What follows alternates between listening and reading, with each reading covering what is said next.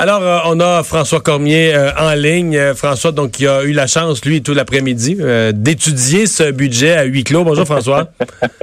Salut, Mario. La chance. Il y a à peu près juste des gens qui connaissent le milieu politique ou qui se passionnent pour la politique qui disent ça. Parce que, croyez-moi, que si vous dites à quelqu'un, écoutez, asseyez-vous avec une pile de livres, regardez des chiffres et passez une belle journée, la plupart Moi, j'adorais ça. vous répondre que ça n'a pas de mais, bon sens. Mais veux-tu que je te... Moi, j'ai une histoire assez unique sur le secret du budget. Parce que bon, les gens savent ça aujourd'hui. C'est vraiment un huis clos, donc faut laisser son cellulaire là, sur une table à la porte. Une fois que tu as vu le budget, tu peux plus communiquer avec le reste de l'humanité. Mais moi, mon premier enfant, ma blonde est enceinte. Il y a rumeur de jumeaux et c'est l'échographie le jour du budget.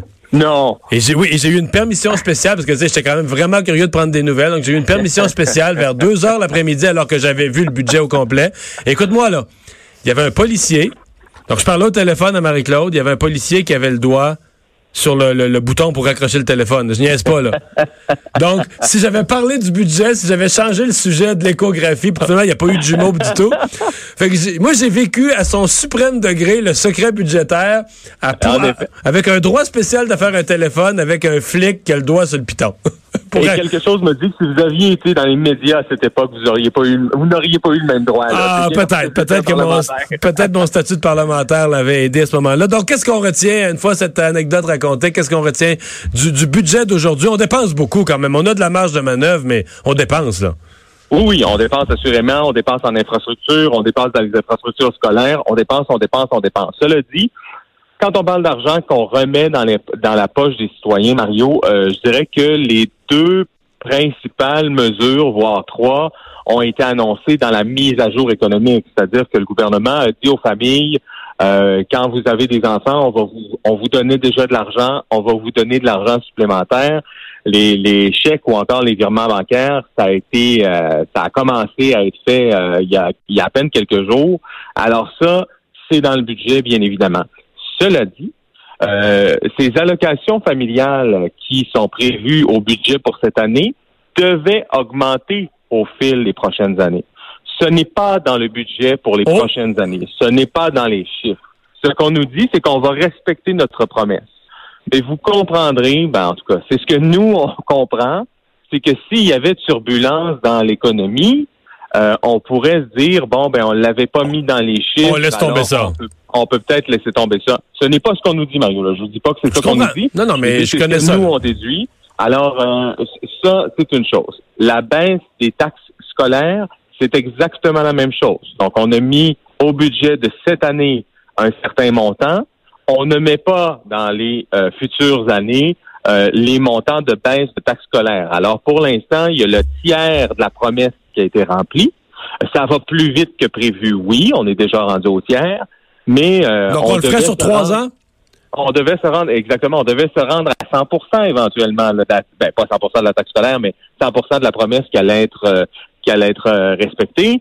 Là, on peut pas dire ça. On nous dit on va respecter l'engagement, mais on n'a pas les chiffres. Contrairement, par exemple, aux tarifs en garderie. Là, ça, c'est dans le budget pour les prochaines années.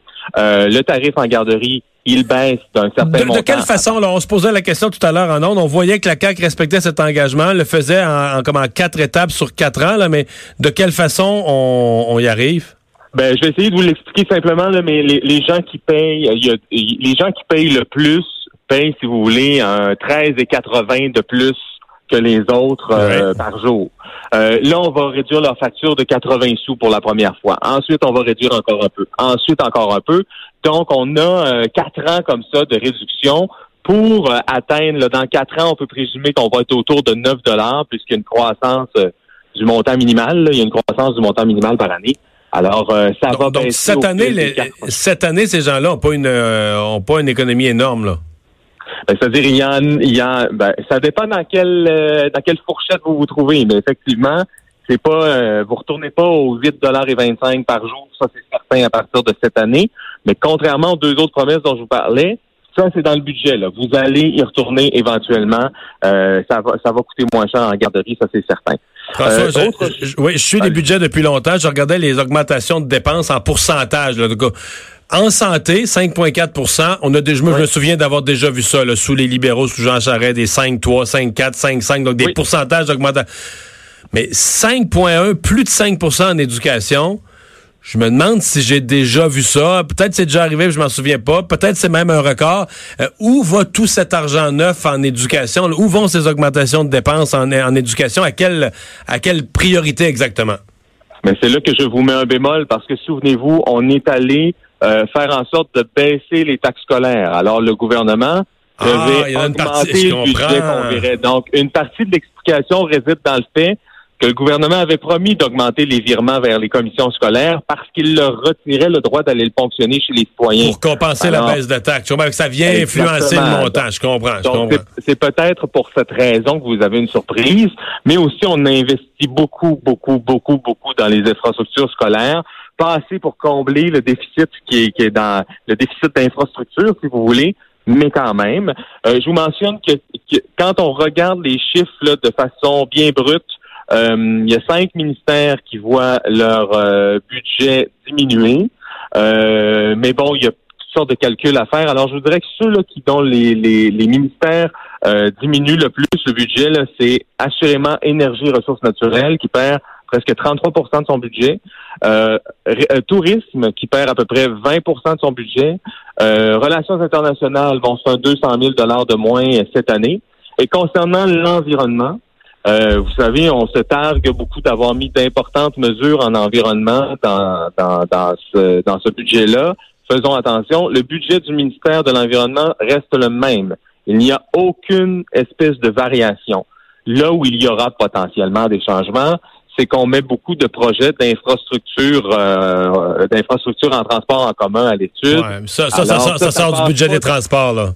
Ça, ça passe au budget des transports. Alors, on peut pas le calculer en environnement.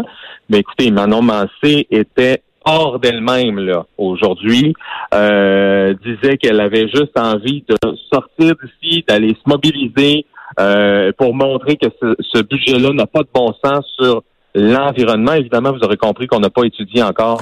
Mais euh, est-ce qu'il y, y, a des nouvelles mesures en matière d'environnement? Est-ce qu'il y a quelque chose qui touche par exemple, les autos électriques, il y a des gens qui se disaient ils vont peut-être baisser l'aide aux autos électriques compte tenu que avec les avec les nouvelles mesures fédérales, là, si tu additionnes, par exemple, le 8 000, non. on touche pas à ça?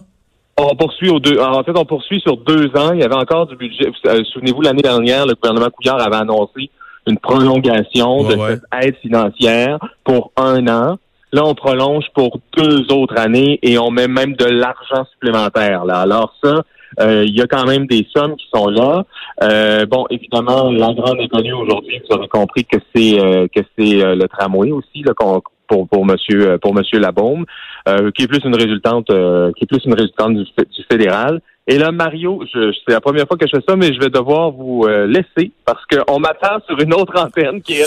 C'est très bien. Il y a trois personnes qui viennent de me faire signe. C'est très bien et c'était et c'était un excellent résumé. Merci beaucoup, François. Salut, Mario. Salut. Euh, je, je, voyais passer parce que là, il y a tellement d'aspects dans un budget québécois, mais qu'il y a aussi tout un aspect euh, dont on peut parler, développement économique. Là. Euh, François Legault qui avait, on se souvient, tout son discours sur la création d'emplois et d'emplois payants, lui il croyait beaucoup à Investissement Québec. Il a joué un milliard, l'Investissement Québec. C'est beaucoup. Ça, c'est pas une dépense, là. C'est ce qu'on donne comme de l'argent à Investissement Québec. Investissement Québec investit dans des entreprises, mais souvent, Investissement Québec, des fois... Euh, on un retour son investi dans une entreprise. Si l'entreprise va bien, là, tu revends les actions plus chères, puis tu peux les réinvestir dans d'autres choses. Ce sont des fonds qui, euh, qui tournent. Euh, et on a un autre milliard, ce que je comprends, pour les stratégies des sièges sociaux.